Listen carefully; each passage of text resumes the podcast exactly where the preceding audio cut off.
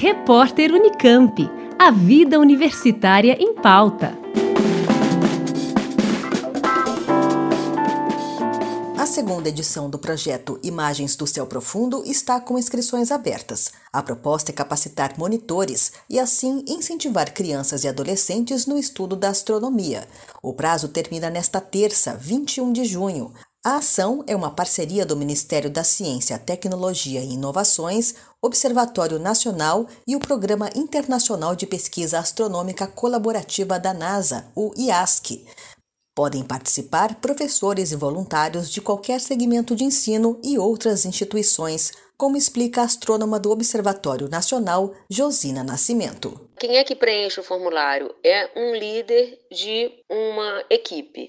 Então, normalmente é professor que é, vai ser o líder de uma equipe que vai ser uma das turmas dele, ou vai fazer um, um misto das turmas. Também pode ser alguém de um clube de ciências, né, que vai desenvolver o trabalho com é, as pessoas do clube. Pode ser um, uma pessoa com mais de 18 anos e que vai desenvolver esse trabalho de motivação com uma equipe. Não é ele sozinho, é com equipe.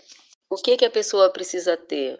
Um computador, um celular, muita gente consegue desenvolver pelo celular e combinar com a equipe como é que vai fazer o trabalho. Não precisa ter conhecimento prévio em astronomia. Nós vamos explicar tudo durante os treinamentos. Durante as atividades com as equipes, os líderes vão selecionar galáxias, planetas, asteroides e cometas, que terão imagens capturadas por telescópios, uma iniciativa que pretende deixar a ciência mais próxima da sociedade estudar astronomia, ficar mais próximo desse observatório né, e desses telescópios que são profissionais, conhecer esses softwares, diminui essa distância que há entre o cidadão e a ciência.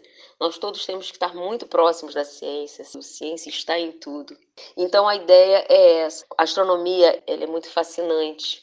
É muito fácil motivar as pessoas para a astronomia. E justamente esse programa que trabalha com imagens de céu profundo, o que é céu profundo? São galáxias, são nebulosas, tem imagens muito interessantes, muito boas.